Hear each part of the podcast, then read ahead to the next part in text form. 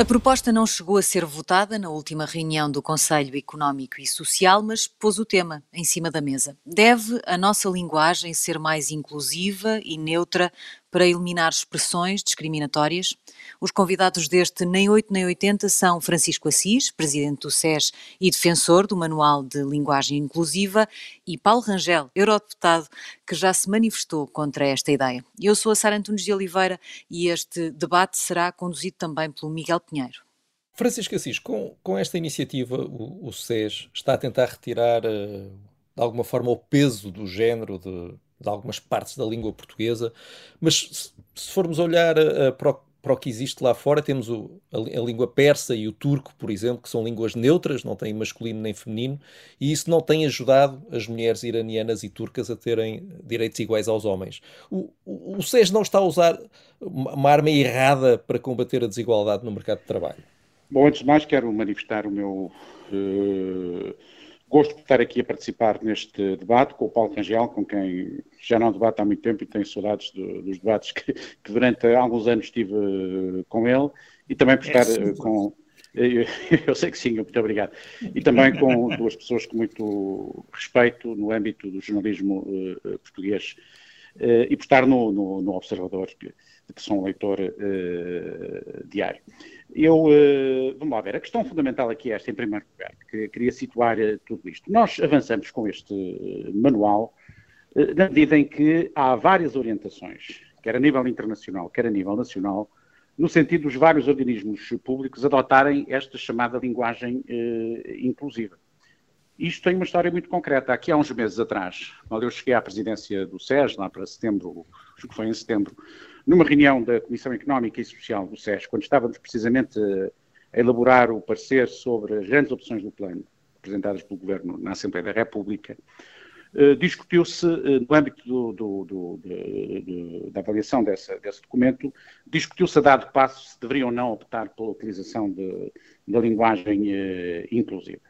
E na altura, a, relator, a relatora, que era conselheira do SES e continua a ser conselheira por meu convite e minha indicação, a professora Francisca Guedes de Oliveira propôs que eh, se criasse uma, um grupo de trabalho, tendo em vista a elaboração de um manual que funcionasse como um documento de sistematização desta questão, para não haver sempre que se fazia um relatório este tipo de discussão sobre saber que se se utilizava ou não utilizava, que tipo de linguagem se utilizava ou não se utilizava. E, portanto, eu recebi a incumbência dessa uh, comissão de promover a elaboração deste manual.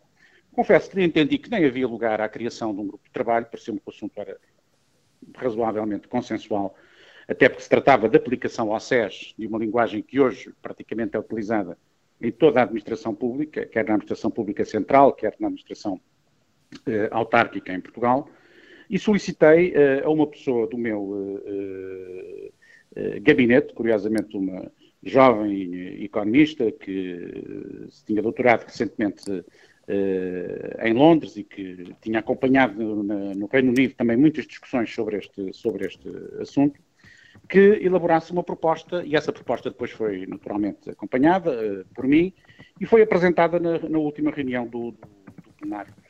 E verifiquei nessa ocasião que, na verdade, surgiram algumas uh, resistências. E tendo surgido algumas resistências, e alguns contributos, não foram só resistências, foram contributos.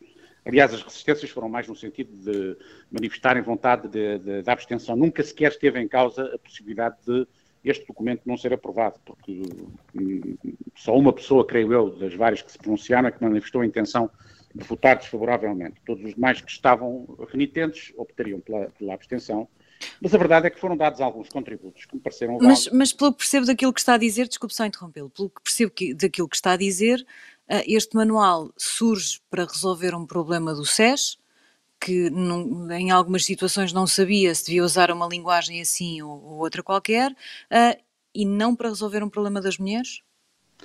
Não, o problema é das mulheres. O problema é, é a questão da linguagem inclusiva. Questão... Então, vamos tentar ser mais concretos. De que forma é que a linguagem inclusiva ajuda as mulheres, por exemplo, a, a não terem salários mais baixos do que os homens? Eu só estava, eu só estava a enquadrar o processo para explicar certo. porque é que isto foi apresentado nestes termos. Agora, qual o fundamento teórico da, da linguagem inclusiva? fundamento teórico da linguagem inclusive, eu leria, por exemplo, uma, uma, uma decisão do Conselho de Ministros que diz o seguinte: a linguagem que utilizamos reproduz, como é sabido, as representações sociais de género predominantes num determinado contexto histórico e cultural, refletindo-se, pois, muitas vezes em verdadeiras práticas discriminatórias. Desta forma, deve garantir-se que, desde logo, a administração pública adote uma linguagem escrita e visual que dê igual estatuto e visibilidade às mulheres e aos homens nos documentos produzidos, editados e distribuídos.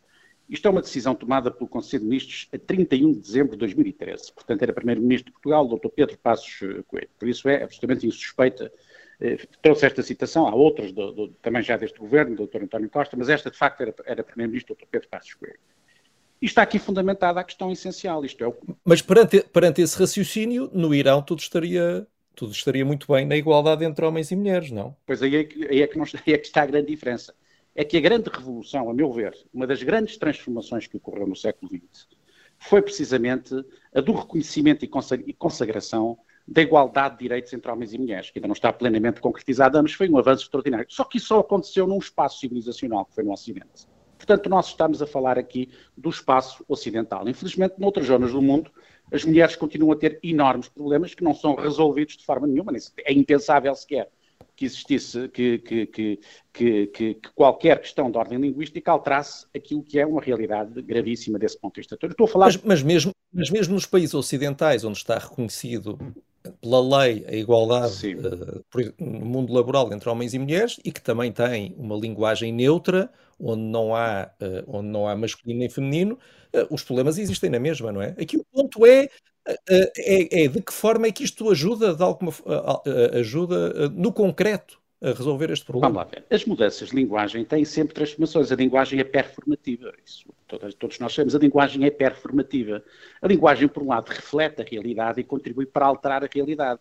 A, a linguagem, nesta matéria, aqui o que está em causa fundamentalmente é a questão do, da utilização do, do, masculino em situações uh, tipo, em situações de conjunto ou no, no, no, no plural. O que está em causa fundamentalmente é isto. E depois há uma outra questão que tem que ver, sobretudo, com questões de uma linguagem inclusiva, sobretudo ligada a, a pessoas uh, portadoras de algum tipo de, de, de, deficiência. Portanto, o que nós sabemos é que a linguagem, por um lado, reflete o contexto socio-histórico uh, em que surge e em que é normalmente até uh, depois consagrada do ponto de vista legal, mas ela própria, na sua evolução, pode transformar a realidade. E, portanto, é, eu julgo que era inevitável até que, devido à grande transformação que ocorreu, a transformação social e cultural que ocorreu durante o século XX e que considero a grande transformação do século XX. Veja, o século XX é um século de revoluções falhadas em vários, em vários uh, domínios sobretudo o grande falhanço foi mesmo até o, da, o das revoluções comunistas, as revoluções soviéticas, chinesas, são revoluções falhadas, iniciam, falham no final do século XX. Mas há uma grande transformação, uma revolução não nesse sentido, mas uma revolução num sentido de transformação radical, foi precisamente a afirmação dos direitos, o reconhecimento dos, dos direitos das mulheres. E que eu julgo que se filia no princípio, de um dos princípios fundadores eh, da modernidade ocidental, que é o princípio da igualdade, e que, e que, a dado passo, também alcançou esta dimensão da relação entre os dois sexos, o homem e a, eh, e a mulher. E nesse sentido, a meu ver, é inevitável até que isso tenha alguma tradução no plano da linguagem. Portanto, isto, por um lado, corresponde a uma transformação cultural existente, e, por outro lado, do meu ponto de vista, também concorre para acelerar essa mesma transformação. Há, aliás, estudos que indicam que isso tem algum efeito.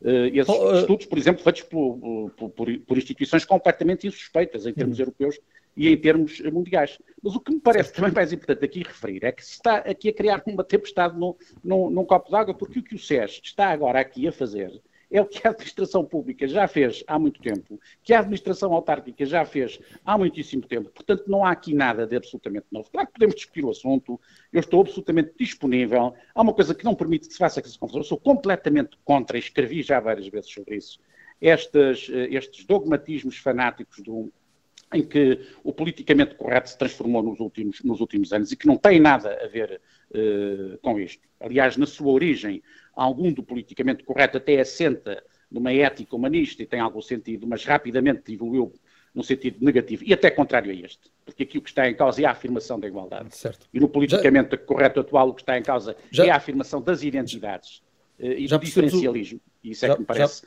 que é negativo. já percebemos o seu ponto. Uh, Paulo Rangel, a desigualdade salarial uh, não resulta, tal como acontece na linguagem, desta tal hierarquização social entre homens e mulheres e resolver um dos problemas não ajuda a resolver o outro? Sinceramente, eu, em primeiro lugar, queria saudar todos os presentes. Já disse o gosto também que tenho em estar aqui com o Francisco Assis. Uh, e a primeira coisa que eu acho que é preciso é dar tradução ao título do programa, porque é preciso é bom senso, não é? Com certeza que haverá expressões uh, que são ofensivas, ou formas de dizer, ou que são muito redutoras e que podem ser naturalmente uh, objeto daquilo que nós chamaríamos um adjornamento, uma atualização. Bom, agora, sinceramente, acreditar no efeito mítico ou mágico da linguagem é que é uma coisa que me parece estranha. Uh, uma boa linguagem não faz uma boa realidade, uh, sendo que ainda por cima a linguagem não é boa, é má, porque ela leva a erros sérios do ponto de vista de português. E, portanto, e eu, aliás, eu tenho imensas dúvidas sobre essa ideia de que o universal masculino no plural seja uh, uma, tenha a ver com machismo aliás, isto, eu acho que isto revela uma grande ignorância de línguas em geral e, e de filologia. É o que isto revela tudo. Eh, portanto, o que, aliás, no mundo americano é muito normal, porque são muito centrados sobre si mesmo e mesmo no mundo inglês, quer dizer, só conhecem a sua língua e conhecem poucas outras, e a sua é dominante, e portanto eh, esquecem que eh, as línguas fazem os plurais, fazem de formas muito diversas e que, e que não representam necessariamente nada disso que se está a dizer. Eh, e, portanto, sinceramente, eu acho que há aqui uma grande confusão. Eh, e há depois um voluntarismo, porque ninguém vai mudar a linguagem por decreto. Ninguém vai. Mas, Paulo Rangel, há algumas mulheres Aliás, que vêm é nesse plural. Algumas, algumas mulheres, eh, algumas mulheres, eu peço desculpa por interrompê-lo, mas queria apanhar, aproveitar aí que estava a falar do plural. Há algumas mulheres que veem nesse plural uma forma de as tornar invisíveis. Ah, como aliás outras características da nossa língua. Qual é o problema de encontrar formas de atenuar isso? Não, eu não vejo. Eu estou a dizer, tudo que seja natural não vejo problema nenhum. Mas quer dizer, há mulheres que veem isso, mas veem mal. Porque quando uma pessoa diz, isto eu estou a dizer, isto é em termos puros gramaticais.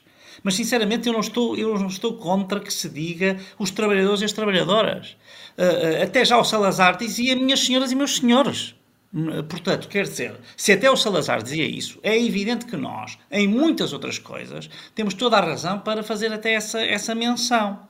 Isso depois não significa que nós atafolhemos os textos de, eh, de, de expressões que são absolutamente. Aliás, o, o, o Ricardo Araújo Pereira tinha, tem, tem, tem um sketch não é, que é altamente revelador de onde nós seríamos levados por, esta, por, esta, por este uh, radicalismo e fanatismo. Eu, aliás, devo dizer o seguinte: para mim isto não tem nada a ver com o SES.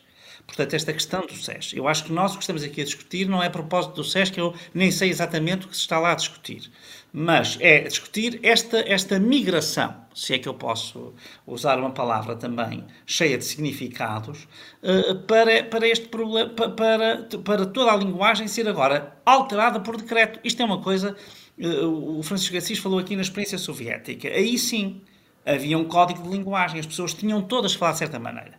E se eu agora disser os trabalhadores, isto não significa que eu tenha uma visão de que as trabalhadoras não são tão dignas como os trabalhadores. Quer dizer, isto não tem sentido absolutamente nenhum. Eu condeno isso. Eu nasci numa família matriarcal em que fui educado a tratar as mulheres e os homens exatamente iguais. Até fui educado a tratar melhor as mulheres, mas não naquele sentido, não naquele sentido cavalheiresco, não é? Que eh, ao mesmo tempo também reduzia a igualdade. Foi ao contrário. Vivi numa família em que a minha mãe é que mandava no meu pai. Pronto. Ponto final. E portanto cresci assim. E eram sete irmãs e todas eram assim. Bom, agora apenas duas, mas eram, todas eram assim. Portanto, só para dizer o seguinte: não, não há aqui nenhum preconceito. Uh, eu admito, vamos cá ver, se nós estamos num discurso, iniciar um discurso, ou se estamos num texto que, muito bem, nós temos de fazer essa diferenciação.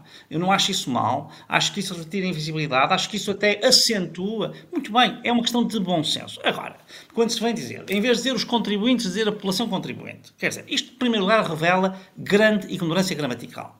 A palavra contribuinte, como todos os particípios presentes, não tem género. Ou por outra, tem os dois géneros. Há palavra mais inclusiva do que presidente, como por exemplo os brasileiros fizeram uma presidenta, isto é ridículo. Eu vou dizer a estudanta, vou dizer a residenta, vou dizer a contribuinta. Quer dizer, isto não tem sentido absolutamente nenhum. Porque. Não, não, peço desculpa, são participos presentes que ainda por cima não é não terem género. É terem os dois géneros. Aliás, em português há neutros, as pessoas também não sabem. Se for aos pronomes demonstrativos, porque aqui o problema é um problema de não conhecimento da língua portuguesa é que aqui também há esse problema, porque como se quer meter ideologia na língua, evidentemente que não se conhece, por exemplo, nunca ninguém ensina às crianças que em português, nos pronomes demonstrativos, nós temos neutro. Nós dizemos este, esta, isto, aquele, aquela, aquilo, esse, essa, isso. Portanto, em Portugal até há três géneros, não há só dois.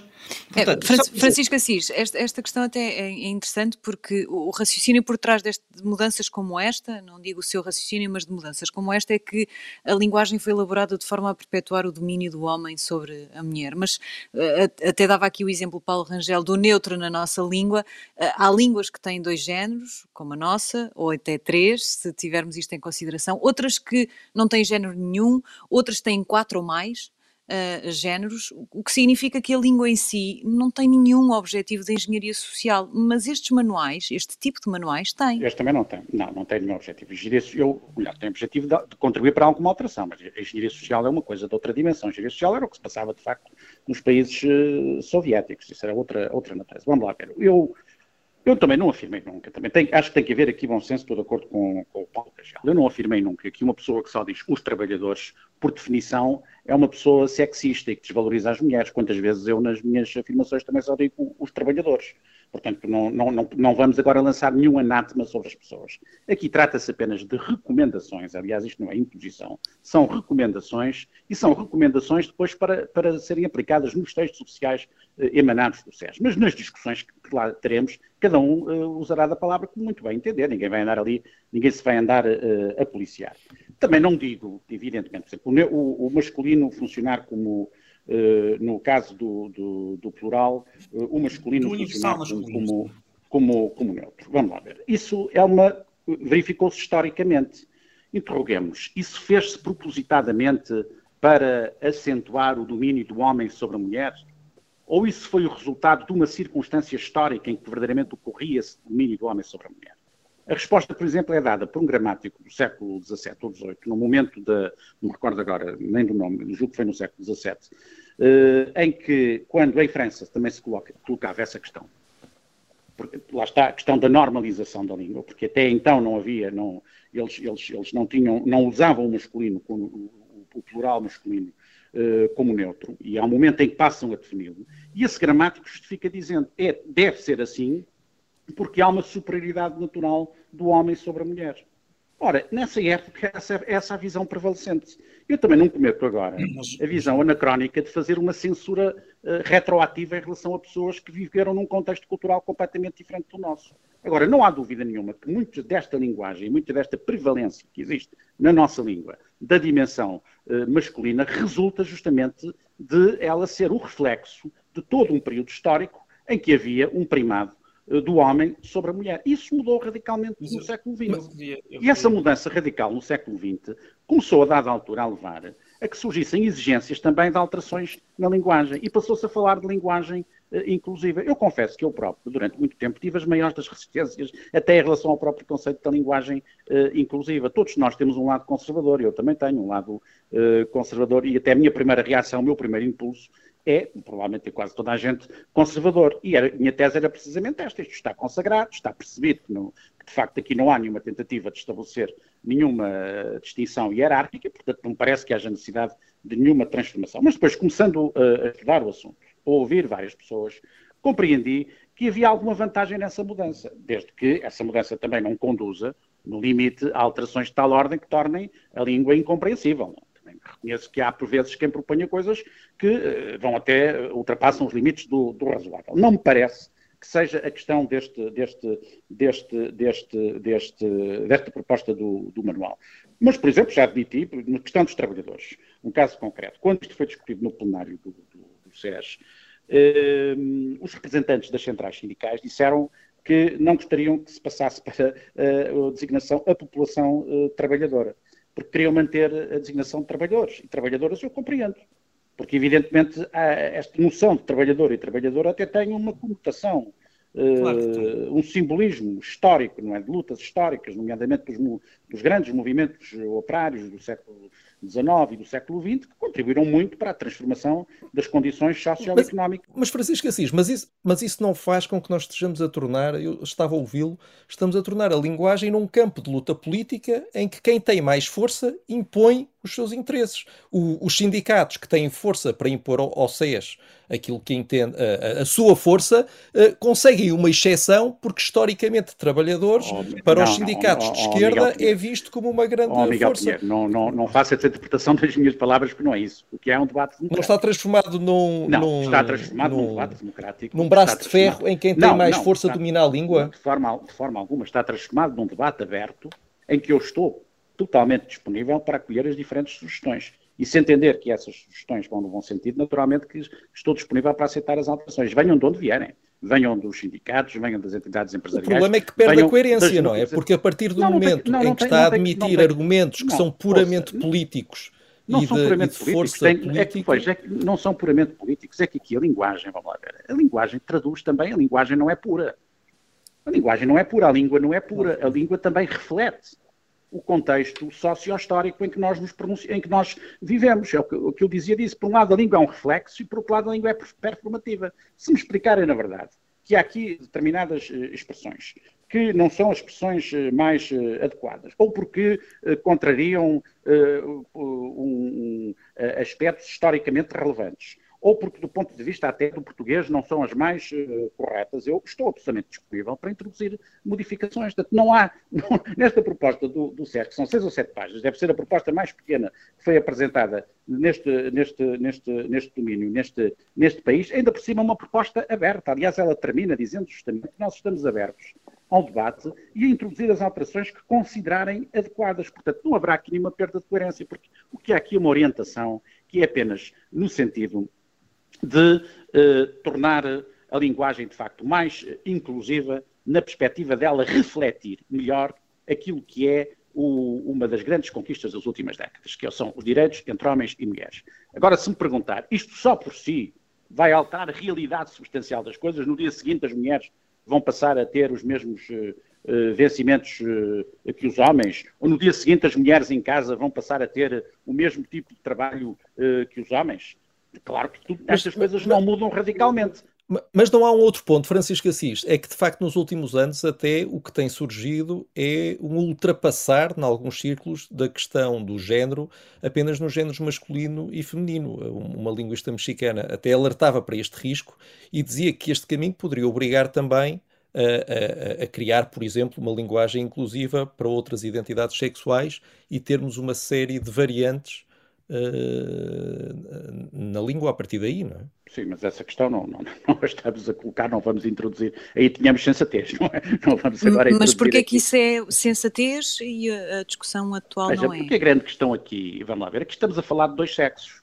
Aliás, nós até nem estamos a falar, veja que eu nem estou a falar de géneros, estou a falar dos sexos, uh, masculino e feminino. Eh, depois a questão do género é toda uma outra coisa, que é a construção social em volta da questão do, do masculino e do feminino. Mas o ponto mas é precisamente, relação, o ponto é precisamente esse, é que a língua não tem sexos, tem géneros. Está bem, mas, mas, está bem, mas os géneros também têm que ver com os sexos, como é evidente. Tem géneros, mas os géneros têm, tem sexo, tem géneros do ponto de vista da, da, da, sua definição em termos gramaticais. Numa pequena área da língua, sim, noutras não. Uma mesa é feminino, não há, não há razão nenhuma. Estou-me a referir a seres humanos. Eu queria introduzir esse ponto. Não, mas é que nós estamos a referir-nos aos Mas força, força, força Paulo Rangel. Vamos lá ver, é, não vamos estava, confundir, não vamos confundir coisas inanimadas com, com seres humanos, não é nem sequer estou não, a falar outra coisa. Oh, Nós estamos a falar desculpa. apenas da questão homens, mulheres, absolutamente mais não. Oh, não é, oh, mas, mas isso é que está, lá está, é uma visão enviesada da linguagem ao Francisco Assis, porque, a, a, porque a escolha da palavra a população hum, não é por acaso, porque não tem sentido nenhum. A palavra população vem da geografia a, população gestora, por exemplo, é uma coisa que não tem pés nem cabeça, não é? Diz, quer dizer, não é em português, não está correto, quer dizer, bom, há uma incorreção gramatical, não, realmente há um substantivo feminino que uh, concorda com o adjetivo feminino, mas quer dizer, Vamos cá ver. Gramaticalmente não está incorreto. Agora posso dizer que não, esteticamente não é muito adequado. Não, repare, é, quando nós é falamos, temos, isso é como dizer, nós temos, a palavra pessoa é feminino. Pronto.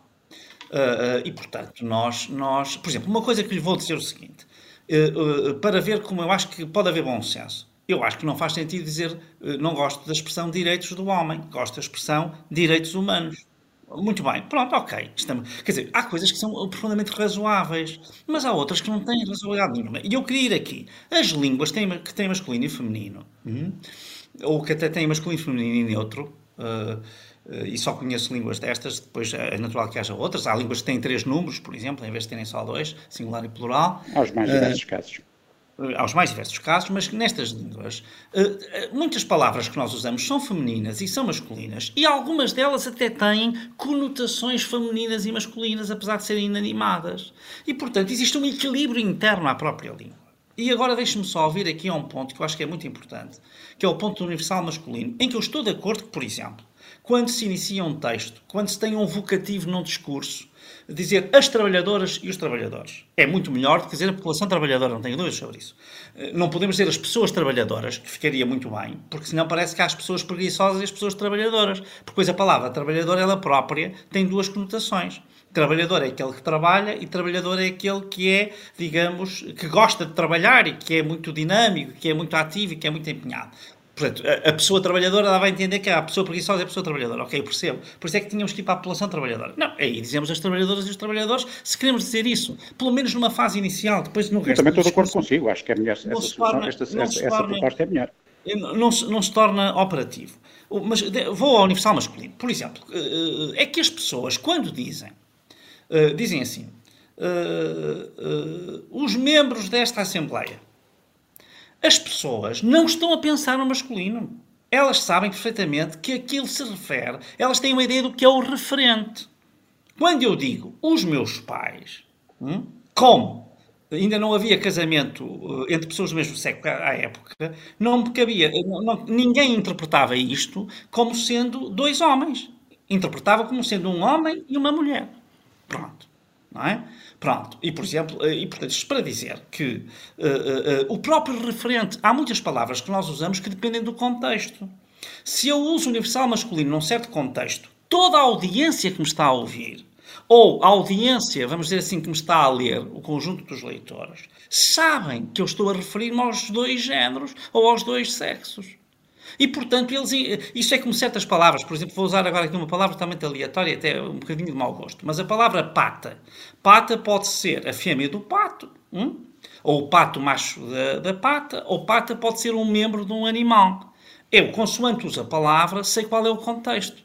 E com o masculino uh, plural, que é mesmo o plural de masculino, uh, por exemplo, os rapazes, uh, evidentemente. Mas se eu estiver a referir-me entidades uh, que eu já sei à partida que compõem os dois géneros, as pessoas, quando estão a pensar, elas não estão a pensar no masculino. Elas estão a utilizá-lo como, uh, como justamente neutro.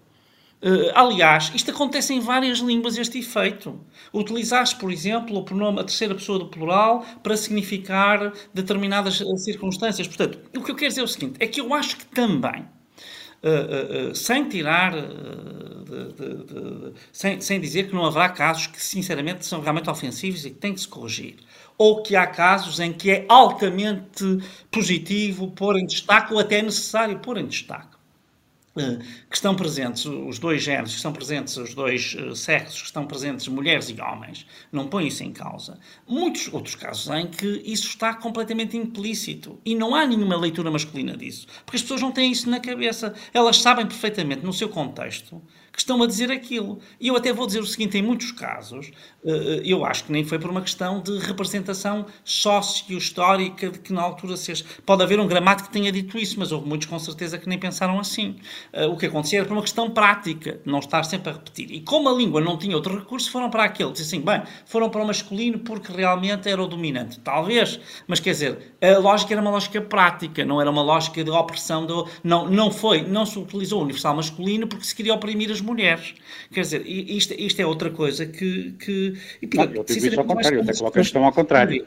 utilizou-se o universal masculino porque as mulheres eram oprimidas. Não foi porque se criou oprimir, é porque elas já eram oprimidas. Isso não tenho dúvidas nenhumas que historicamente foi isso que aconteceu. Agora, também reconheço que neste momento as pessoas, evidentemente, avaliam Depende, em função do diferente. e, portanto, for... e, portanto, e, portanto, é evidente que uh, este, é por isso é que mesmo aqui entendo que estes assuntos têm que ser tratados progressivamente, de forma gradativa e com bom senso. E nessa perspectiva é que nós apresentamos uma proposta, que é uma proposta completamente uh, aberta, e em relação à qual eu acabei de dizer, por exemplo, e isso não é uma questão política, ouvi a referência do. Estou-me a referir apenas a uma questão concreta que foi lá colocada, de, de, e que foi, neste caso, pelos sindicatos, mas se fosse por outros seria a mesma coisa, e percebi imediatamente que se justificava plenamente eh, optar apenas pela questão os trabalhadores e as trabalhadoras, e não pela população eh, trabalhadora. Aliás, confesso que de toda esta parte, de todo o manual, aquela que eh, menos me soa bem é precisamente aquela em que se sugere, se sugere, repito, repito que não é nada, nada não mais do que, do que uma sugestão, e que resulta dos vários eh, códigos, dos vários manuais que existem aí por toda a Europa sobre, sobre este domínio, que se, introduza este, que se introduzam estes temas. Isto é, por vezes. Mas, mas Francisco Assis, mas, mas não há aí um problema. Seguir, é o caminho que tem sido seguido para neutralizar através de um, de um, nome comum antes do substantivo. É um caminho que tem sido seguido. Podemos discutir se ele é bom ou mau. Mas, mas, mas não acha que há aqui um problema? É que a, a, a linguagem só muda uh, de maneira eficaz se se tornar numa convenção social adotada por todos. E não serve de muito ter pequenas instituições como o SES a adotar formas próprias de linguagem. Não, nós não estamos a adotar SES, formas próprias de linguagem. No, no, no SES entende-se que em vez de população trabalhadora será trabalhadores, no Ministério do Trabalho entender-se-á de outra forma. Isto não contribui apenas para que a comunicação do SES se torne ininteligível para quem está de fora. Em que é que ela se vai tornar ininteligível? Diga-me um caso concreto da nossa proposta de que resulte que a nossa comunicação fique ininteligível. Um caso to, concreto. To... Nós até podemos gostar mais ou menos, caso, mas um caso concreto. Caso adotem estas, estas designações de população gestora, população trabalhadora, população, tudo isso torna muito mais difícil. Se nós colocarmos a questão, se nós colocarmos a questão, por exemplo, os migrantes, dissermos a população migrante, isso não torna nada incompreensível. Se em vez dos jovens dissermos a população jovem, não torna nada incompreensível. Se em vez dos contribuintes dissermos oh, oh. a população contribuinte, não torna incompreensível. Não é podemos verdade. Discutir, isso, oh, podemos discutir se é a forma não, mais é adequada, mas não torna não, nada incompreensível. Não existe uma correspondência entre as duas coisas. Eh, dizer as migrantes e os migrantes é, é diferente de dizer a população migrante. A população migrante, a palavra população, não tem esse sentido, tem um sentido até muito uh, geográfico, e, portanto, por exemplo, implica, não está a referir-se necessariamente às migrantes e aos migrantes, está a referir-se, eh, eh, em geral, até, por exemplo, pode ser ao trânsito, não é? portanto, ela, ela tem, ela tem uma conotação. Não, não é, aqui, é, aqui o que se trata, veja, é isto aqui o que se trata é da inserção oh, oh, de um nome comum antes substantivo, neste caso é o nome contribuir, Eu não quero contribuir para o manual, e, portanto, uh, embora se me perguntarem... O seu contributo será certamente posso... muito, eu muito bem. Até, forma... até que estou convencido. Oh, oh, já, se ler o manual, eu vou-lhe mandar no final de, deste debate. Não, mas não estou... Está convencido que eu estou de acordo, mas eu não estou. Não, não, vai ver que em muitas coisas está, noutras não está, naturalmente. Numa está, não, mas eu, em muitas coisas, eu há coisas em que estou, não é? Por exemplo, eu, eu acho que até foi o, o António Guterres que, que, que tornou isso, uh, digamos assim, uh, praticamente vulgar e banal, no sentido que utilizou tantas vezes vezes que as portuguesas e os portugueses, lá está, no início de um discurso, é uma coisa que eu acho que faz todo sentido. Mas, mas Paulo Rangel, não, e, foi, facto... e foi uma coisa, ó oh, Paulo Rangel, e veja como é, são, e foi uma coisa que a mim me custou, porque eu era tão conservador, que achava justamente que ao dizer, era tão conservador, era conservador, sabe, eu dizia sempre sabe, eu, os, os, portugueses agora... e tinha alguma dificuldade em... E, e olha, descobri recentemente, agora o, o Paulo Rangel até referiu que o próprio Salazar, isso não desconhecia, mas em França eles salientam muito que o primeiro o grande político que usou a, a, a, linguagem inclusiva foi o, o presidente Charles de Gaulle, porque ele não havia discurso nenhum que não começasse por dizer francesas e franceses. E que na altura ninguém o dizia, nem os políticos da direita, nem da esquerda, nem da extrema esquerda, ninguém dizia isso. Esta não é de facto uma ideia original do SES. E Paulo Rangel, esta, uh, esta aliás, o uso de linguagem inclusiva é uma, é inclusiva é uma recomendação internacional do Parlamento Europeu, onde Paulo Rangel é, é, é deputado. Uh, e em Portugal, aliás, há um primeiro documento sobre este assunto que ainda é de 2009, já ouvimos também a referência à, à, à recomendação de 2013. Está toda a gente enganada, Paulo Rangel? Não, não está ninguém enganado. Eh, também há modas, certo? Esta é uma moda que já leva então alguns anos, não é? Não, bom, quer dizer, uh, nas grandes tendências humanas, 10 uh, anos não são muito. Uh, como, como de... mas, mas não é isso, isso vem atrás. Vamos cá ver. Contra uma linguagem inclusiva ninguém está. O, pro, uh, o problema aqui é saber o que é que é a linguagem inclusiva. Porque para mim uma linguagem inclusiva é uma linguagem não discriminatória. Não é? é e, portanto, e por isso, e eu acho, vamos cá ver, como acontecem, uh, uh, mas isto até em termos literários é assim, ou em termos até políticos, se eu quero sublinhar um aspecto, claro que eu vou pô-lo em evidência, certo? Isso não significa depois que eu tenha a toda a hora que fazer isso. Uh, isto é uma coisa, portanto, que eu acho que é muito importante ter aqui, que é o tal bom senso. Agora, sinceramente, uma, uh, indo aqui a esta questão muito concreta, porque há pouco uh, muito concreta da, da, população, só há uma forma de dizer as migrantes e os migrantes que não seja esta, é as pessoas migrantes. Não há outra. Claro que no caso das pessoas trabalhadoras cria aquele problema por causa da própria palavra de duplo sentido. Pronto, mas que, isso sim, pronto, embora sinceramente seja um pouco. Mas realmente eu acho que é a única fórmula. A população, sinceramente, é um conceito. Eu não sei quem é que foi buscar isso, mas isso é uma coisa que me parece uma tradução. Uh, parece mais uma tradução do que propriamente uma coisa que. Se quer que lhe diga, como já lhe disse há pouco, de tudo, de tudo que está aqui, é aquela que menos também me, me, me agrada, até do ponto de vista. Torna, do, torna o discurso do, esotérico. Pronto. Uh, agora, eu, eu queria. Torna o discurso um pouco estranho. Quer dizer, há uma coisa que eu também queria chamar a atenção. É que o uso da linguagem inclusiva, especialmente com este lado politicamente eh, correto, e que depois, no fundo, tende a ter como grande objetivo também denunciar aqueles que não usam essa linguagem, porque esse também é uma coisa que está por trás uh, desta, e mais uma vez digo, isto não tem nada a ver com o SES, é? Isto foi o pretexto, ou foi um exemplo, uh, que até já vimos que não está totalmente uh, bem retratado naquilo que apareceu cá fora, uh, a partir do qual nós estamos a discutir uma questão mais coisa. Há um risco que é este, que é ter um efeito que eu diria quase que de esconder algumas realidades, porque as pessoas descansam no facto já usam uma linguagem muito uh, politicamente correta e, portanto, depois, uh, enfim, já está o problema resolvido. Também há este risco. Uh, também há este risco. E, e, há, e, há, aqui uma outra questão que nós, o nosso tempo está a avançar muito rapidamente, mas que, que era interessante também podermos debater, que é esta busca pela neutralidade poder ser interminável. Eu dou um exemplo. O SES propõe que, em vez de idosos, se fale em pessoas idosas. Mas há dias a Universidade de Manchester lançou o seu próprio manual de linguagem inclusiva e diz que não se deve falar em pessoas idosas, porque isso também é discriminatório. Defendem que se deve usar apenas os intervalos das idades, mais de 50, mais de 65, enfim. Uh, uh, Francisco Assis, não temo que o manual de linguagem inclusiva do SES seja acusado de não ser inclusivo? Certamente que, à luz desses conceitos da Universidade de Manchester, seria não inclusivo, isso não tem a mais pequena dúvida. Este manual, do meu ponto de vista, é absolutamente uh, razoável. Uh, essa, esta questão da população, reconheço, e, e este debate até me está a fortalecer essa convicção de que não é, até do ponto de vista da sonoridade, aquela que me parece mais, mais uh, adequada. As pessoas parecem-me, de facto, uma solução bastante melhor. Mas isto são recomendações em alternativas. Veja, isto fez aqui tudo para uma discussão. Agora, é evidente que em tudo há fanatismo. Em todas as coisas há fanatismos e não há dúvida nenhuma. E eu tenho escrito abundantemente sobre isso, e o Paulo Rangel também tem, eh, sobre isso, que hoje o politicamente correto, sobretudo nas Sim. universidades americanas, se transformou num, em qualquer coisa de demencial sob vários pontos de vista. E, sobretudo, eh, vai num sentido que é absolutamente contrário a este. Porque é o sentido da afirmação de lógicas identitárias fechadas. Por exemplo, o último caso que vimos na, na semana passada, né, quando se proíbe, ou se pretende proibir, uma, um grande uh, tradutor uh, catalão, um intelectual de altíssima envergadura, de traduzir um poema de uma poetisa uh, americana pela circunstância dela ser negra, isso é uma forma de racismo absoluto. Não? Isso é uma forma de racismo absoluto. Então, só os negros é que podem traduzir os negros e só os brancos é que podem traduzir os brancos como se existissem, de facto, fosse por razões, não, não, certamente eles não invocariam razões biológicas, mas invocariam razões etnoculturais que, que inevitavelmente também reportam para uma situação de racismo. Portanto, esse tipo de politicamente correto é é completamente inaceitável.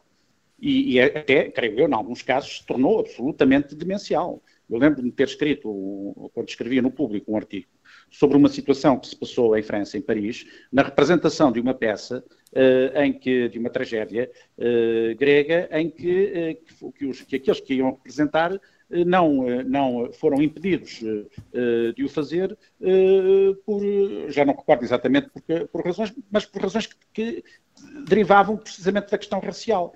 Isso é absolutamente inadmissível, não é? Como se um negro não pudesse representar um branco, um branco não pudesse representar um, um, um amarelo, porque isso é que põe em causa o princípio da universalidade de, de, do homem. E repito outra coisa que é muito importante, porque a, a questão inicial ficou-me na cabeça, que é, há países onde isto, é evidentemente que há isto que se passa no Ocidente. O Ocidente tem uma, um aspecto que mais nenhuma civilização ou, ou, cultura, para entrar também aqui em conceitos que depois são polémicos, tem. Nós temos uma enorme capacidade de auto-interrogar. Isso, isso por mais linguagem inclusiva que use, dizer isso já está, já vai ser queimado pelo politicamente correto. Por isso é que eu tenho, às vezes, algum cuidado. Mas, mas eu não tenho muito receio, porque olha, eu nunca tive medo desse, desse tipo de fanáticos. Não tive medo.